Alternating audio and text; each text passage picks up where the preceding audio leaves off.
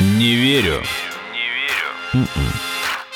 Подкаст для тех, кто не любит, когда его обманывают. Не верю.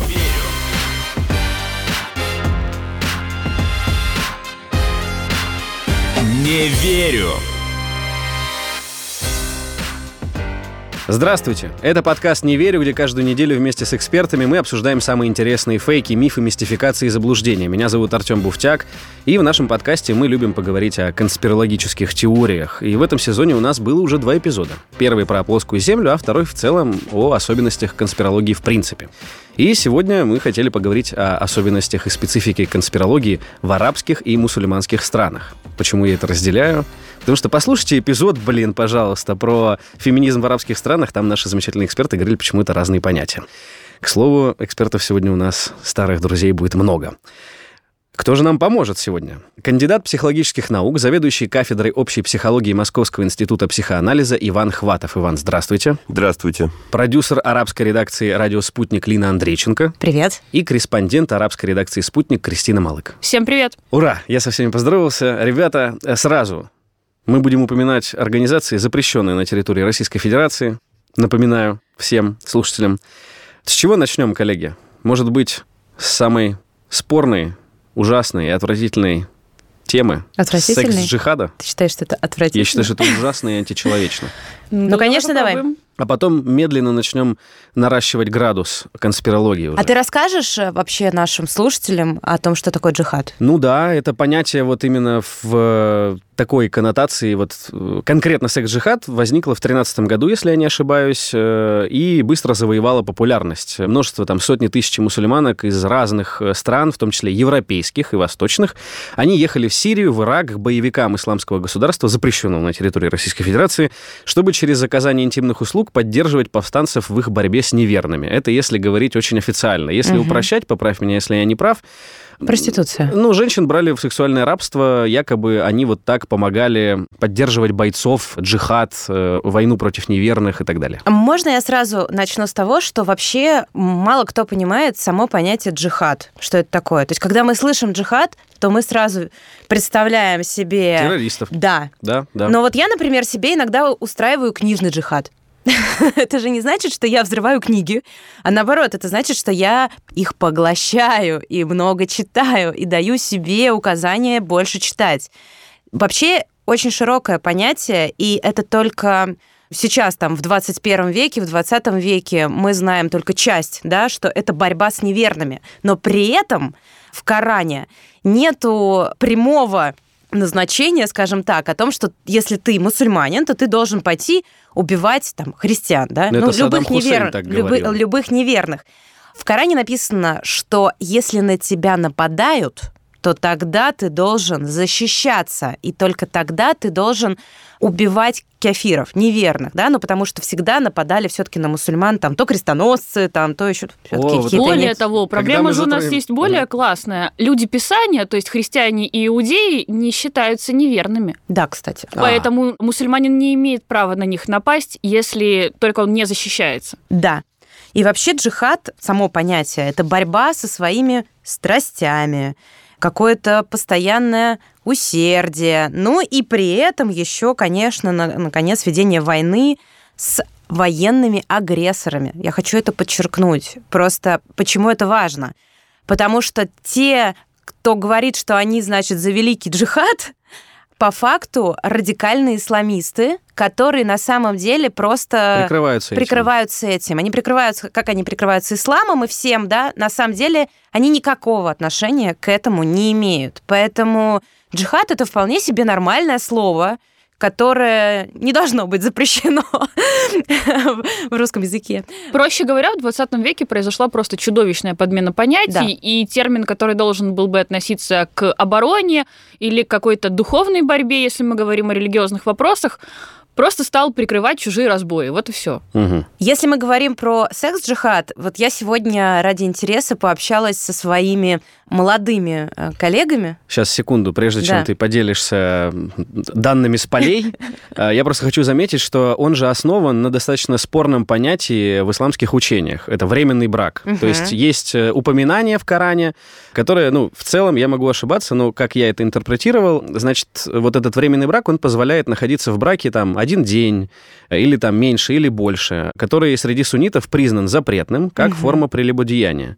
Вот. Но в целом имеется в виду, там, там же не нужно ни представительство духовенства, чтобы заключить этот брак временный. То есть он вроде как имеет официальный статус, но вроде как часть исламского мира говорит, что нет, это какая-то У извращенная фигня. суннитов это называется заваш месья- месьяр, как-то так. Альтруистический брак, что-то типа того. У шиитов он тоже есть, но он называется заваш мута, как-то так. Мгм. Вот. Итак, и твои знакомые, Да. что же они Так сказали? вот, мои знакомые. Значит, когда я спросила о том, что знаешь ли ты что-то про секс-джихад, он говорит, да, да, это когда девушки едут там к террористам, тра-ля-ля, тра-ля. Я говорю, вот скажи мне, пожалуйста, это в Коране так написано? И он такой, да, да, это в Коране разрешено. Я говорю, ну-ка давай погуглим. И мы начали искать на арабском языке, да, что написано в Коране. То есть обратились к первоисточнику и поняли, что там ничего подобного нет. И э, все эти фейки, которые распространяются, да, о том, что это же разрешено в исламе, вот этот вот брак там на сутки, на день, час, на да. час, на пять минут и так далее, до 99 лет. Это все прописано в Коране, ничего подобного. На Это- самом деле это хадисы. Ну, сунна. Да. Это некое предание, которое может быть правдивым, а может быть просто басни, которые приписали там пророку Мухаммеду или Да. его ближайшим сподвижникам. То есть это тоже фейк, может быть. Хорошо, но тут же какая история? То, что радикальные исламисты, они начали вести свою агитацию и говорить женщинам, что вот это их секс-волонтерство, скажем так, оно обеспечит им место в раю. Мгм. И многие девушки из огромного количества даже европейских стран, они реально поддавались на эту агитацию. И э, самое, что интересное было, и местные СМИ, и иностранные пытались разобраться, что на самом деле происходит в Сирии. Потому что долго было непонятно, это байка, и это просто пугалка, да, тех, кто против ИГИЛ, запрещенного на территории Российской Федерации, и так далее. И многие СМИ выдавали разную информацию. Например, местный журнал Аль-Муджхара, если я не ошибаюсь, ты можешь меня поправить. Ну, в общем, там была статья под заголовком «Мне пообещали рай, я отдалась 152 мужчинам».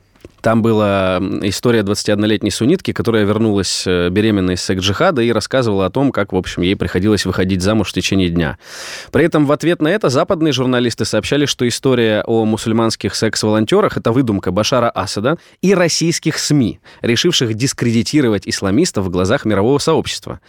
Вот, американские корреспондентки отправились в Раку, чтобы выяснить, существует ли реальный секс-джихад или джихад аль-Никах, да? Да, да. На самом деле вернулись домой, они объявили, что никаких свидетельств они не нашли. Вот. Но при этом потом Дершпигель опубликовал статью, в которой назвал секс-джихад компании Башара Асада, чтобы отвлечь внимание от происходящего конфликта. И, в общем, это все потихонечку-потихонечку было непонятно, действительно существует ли это. Но потом появлялось огромное количество реальных доказательств, э, там, девушек, которые оттуда вырывались, которые рассказывали о том, что действительно они поддавались на вот эти сказки романтические, что они там найдут себе мужа, что они будут э, бороться, так сказать, за правое дело, а по факту они были просто секс-рабынями, и даже были какие-то страшные истории про то, что отцы своих незамужних детей отдавали в сексуальное рабство, секс-джихад. И это очень страшная история, отвратительная и ужасная. Я когда это читал, мне правда было не по себе, это абсолютно античеловеческая вот эта Ну, Варвара история. Караулова у нас попалась на эту удочку. Да, но там же она все-таки не доехала. Вообще у нас как? э, Тема с секс-джихадом, там есть две ветви, когда девушки сами на вот этой вот пропаганде, это могут быть мусульманки, могут быть мусульманки там европейки, когда Да, они, да, да. попадаясь на вот эту вот удочку, они романтизируют себе всю эту историю, думают, вот я сейчас приеду в Сирию, найду там себе мужа, мы будем так классно жить, а потом оказывается, что у нее этих мужей сотни за месяц. Да. Да. Она об этом не знала, никто не предупреждал. Ей просто сказали, что у тебя будет классная праведная жизнь, не как в твоей Европе. И она вот приехала за ней. Есть другая история, когда девушек, зачастую девушек другого вероисповедания, например, езидок, курдянок, вплоть до христианок, тоже, по-моему, это была история в Ираке и в Сирии, воровали непосредственно боевики и просто отдавали их по факту в сексуальное рабство, даже не секс-джихад. Мгм. И с ними делали ровно все то же самое, только они вообще никак этого не хотели. Было несколько случаев самоубийств. Да, да, да. Была история с девушкой э, которая потом э, вернулась живой, она смогла сбежать в Европу, и она рассказывает ужасные истории. как через нее проходило по 100, по 200 мужчин буквально за день, и это было ужасно странно, как они вообще выживают во всем этом. Не верю.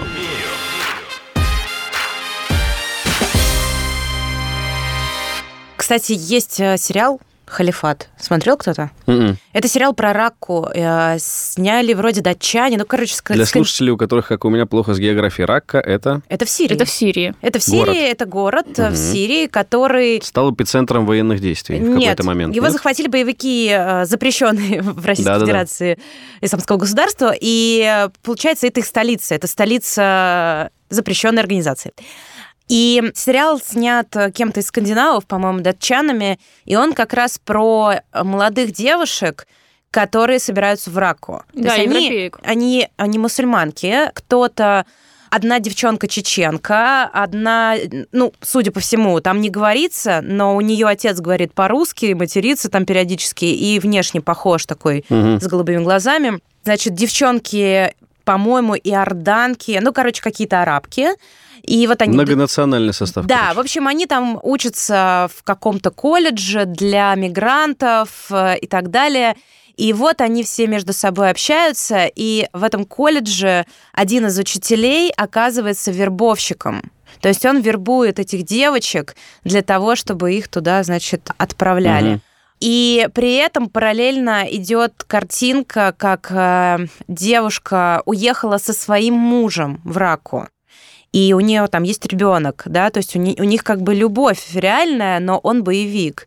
И она, гражданка там этой страны, вышла на местных там ФСБшников и просит вытащить ее оттуда. Мгм. Вообще тоже картинка очень страшная. Мне понравился сериал тем, что это, знаете, не как у американцев, когда они показывают, что вот американцы только всех спасут. Democracy. да, да, да, вот там все плохо. Нет, как-то более реально все было показано. Советую просто, если интересуетесь этой темой, советую посмотреть, э, но там не конкретно про секс-джихад, там скорее про то, что жены уезжают за своими мужьями, которые принимают ислам, и уезжают э, в, там, в Сирию или в Ирак. Ну, везде, где ведет конфликт э, Да. радикальный ислам. Да, да, да, да, да. И Да. что вот они их поддерживают.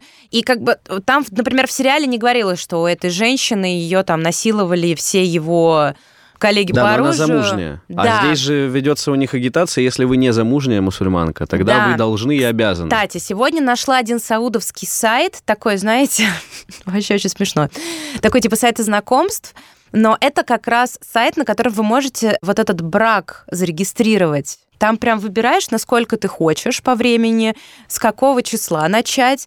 И там еще и, значит, девушки. Господи. Но у них у всех есть только имена, и фотографий в основном нет. В основном просто аватарки мультяшные.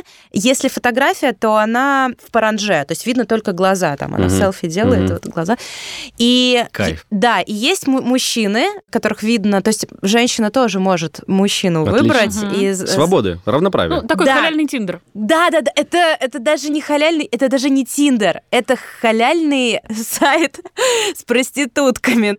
Ну, то есть, по факту, это так и есть. Потому что и там у каждой написано, значит, нужно а, жилье, не хочу иметь детей. Так вот смотри, самое это интересное, что даже если вот опираться на эту спорную историю, да, Мгм. то там все равно муж, даже с учетом этого временного брака, он, он обязан все равно жену обеспечить Нет, при расторжении. Нет, Нет? Ну, если там это, если это, дать. если это заваш месьяр, который у суннитов, то муж не должен ничего. Ничего, ага. И, он- и жена как раз подписывает бумаги о том, что она вообще как бы, ну, ничего Не ему не должна. Да. Так это вся и фишка, у нее нет вообще, Вообще никакой, никаких прав. никакой силы и никаких прав. Да, она но- не может получить ни денег на ребенка, если он вдруг получится. Она не может получить э, какого-то наследства, вступить, например, в случае, если Мгм. муж погиб. Мгм. У нее нет абсолютно никаких прав. То есть она юридически не жена ему, потому что это временный брак, а Да. не постоянный. У Окей. шиитов как-то посложнее, и там вроде как, вроде как она должна, значит, сколько-то дней не вступать в новый такой брак, чтобы понять, что она не беременна, потому что если она беременна, то она там на что-то претендует. В общем, 45 дней, по-моему, она не должна вступать в следующий брак. Там, в общем, у них больше правил каких-то. А у суннитов это прям вообще, ну, прям вообще проституция. Иван, а вот с точки зрения психологии получается, что, ну, понятно, что это агитация. А понятно, что эта агитация ведется на вот этой базе религиозной, потому что их же туда отправляют не, не прикрываясь человеколюбием или какими-то высокими целями. Ну, в основном высокие цели, но религиозного характера, насколько я понимаю, преследуются. И эта агитация, она почему имеет такой успех среди девушек. Это связано с тем, что они живут в европейских странах и романтизируют себе историю, не видят ее, и им кажется, что это будет какая-то сказка или приключение, и поэтому вписываются в это. Вопрос сложный, но мы хотим сейчас именно про вот этот аспект или в целом, потому что я боюсь, что если я сейчас начну отвечать, я сразу перейду в целом фундаментально на все вопросы, связанные с заговорами и с тем, почему в принципе религия оказывает такое мощное влияние, но если просто сказать, сказать, да, что чаще всего люди несколько разочарованы своей жизнью и своим угу. бытом. И э, в этом отношении то, что находится там, да, там плохо, там идет война. Но для человека, как известно, очень важно, как на это еще Виктор Франкл указывал, известный психолог, иметь смысл. И если вы живете даже в относительно или в общем, в целом обеспеченном месте, у вас есть все необходимое, я уж не говорю про те случаи, когда этого нет, да, но смысл отсутствует, и вы близки к тому, что психологи называют экзистенциальный вакуум, да, то очень хочется найти себе смысл. Угу. И в этом отношении религия фундаментально ведь имеет ключ... одну из ключевых задач – это формирование и предоставление смыслов жизни человеку. И тем самым, кстати, объединение. Потому что если у нас с вами один и тот же смысл, то мы братья, и то мы будем бороться. И это прекрасно, потому что то же самое позволяет и чувствовать свое родство с другими людьми. И в этом отношении, даже если ситуация тяжела, даже если есть угроза жизни, но у меня есть вера, у меня есть смысл, у меня есть чувство плеча или родства, соответственно, с теми близкими, и данные факторы оказывают очень мощное мотивирующее воздействие. То есть девушки поддавались тому, что они станут причастными к какому-то большому, крупному, действительно важному истинному делу, которое является абсолютным благом. Да. Как им это преподносили? И тут нужно добавить, конечно, еще одно, но это связано, в принципе, с э, многими аспектами, в том числе и верой в теории заговора, это уровень образования. Угу. Образование, если угодно так сказать, является прививкой от многих вот этих вот проблем, в том числе от веры в теории заговора. И чаще всего он низкий, этот уровень. И чтобы закрыть эту историю, я просто хочу отметить, что еще большую роль здесь сыграло уже наше высокое проникновение медийных всех этих инструментов, потому что один из ваххабитских проповедников из Саудовской Аравии, Мухаммад Аль-Арафи, призвал сунниток приезжать на секс-джихад в Сирию, чтобы помочь повстанцам сражаться с режимом Башара Асада. И на приглашение шейха, внимание, в Твиттере, у него около 9 миллионов подписчиков. Откликнулись только в Твиттере, подтвердили желание поучаствовать сотни девушек по всему миру. То есть одно дело, когда у нас не было интернета, и агитацию было вести сложно. А сегодня ты написал один твит, и в целом там сторонники твоих взглядов со всего мира уже стекаются в это место. Но вообще потом он же сказал, что это фейк, что он не писал этого и не призывал через Твиттер. Отлично. Что его подставили. Вот мы да, вроде как за да. него это все написали. Вроде как за него, а да, что ну, типа это была фетва, но это да, было в его аккаунте, а. но как бы что он этого не писал. Да, вы так поняли, его. сказал да. Арафи. Как удобно. Да. Хорошо. Я думаю, что все согласны с тем, что секс-джихад — это не миф. Он существует, просто мне кажется, что у него есть несколько разных направлений, скажем так. Да, безусловно. Да, то есть одно направление, когда вербуют девчонок молодых, они вообще не понимают, куда они едут, там, я не знаю, их вербует один мужчина, она в него влюбляется, она приезжает туда, там 150 человек, да, Второе направление, когда женщина понимает, куда она едет, и она просто хочет, чтобы, ну вот, она тут работает, а что бы там не поработать, да? Ну вот, то есть вот каким-то таким образом. А третье, когда просто жена едет за своим мужем, но потом тоже становится секс-рабыней, потому что потому что у них там все общее. И как бы, ну да, это твоя жена, но что, ты же что, ты не дашь своему командиру попользоваться своей женой? Такое тоже есть. Ну и четвертый, наверное, самый редко встречающийся случай, это когда искренне убежденные дамы верят в то, что они действительно вот... Ну да. Ну да, это все равно скорее okay. даже к первому да, это пути, к, к первому, девушкам, да. которым просто рассказали о том, что там будет прекрасно и замечательно, и они поехали. Не верю.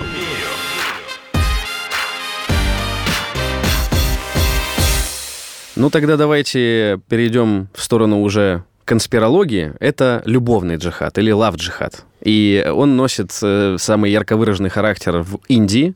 Э, если коротко, то это тоже достаточно новый термин. Он появился там меньше 20 лет назад в словаре индийском и получил очень быструю популярность, потому что, ну, в целом, насколько я понимаю, отношение к э, исламу и мусульманам в Индии спорное потому что это ну, в каком-то смысле меньшинство, в каком-то смысле не меньшинство все-таки. Mm-hmm.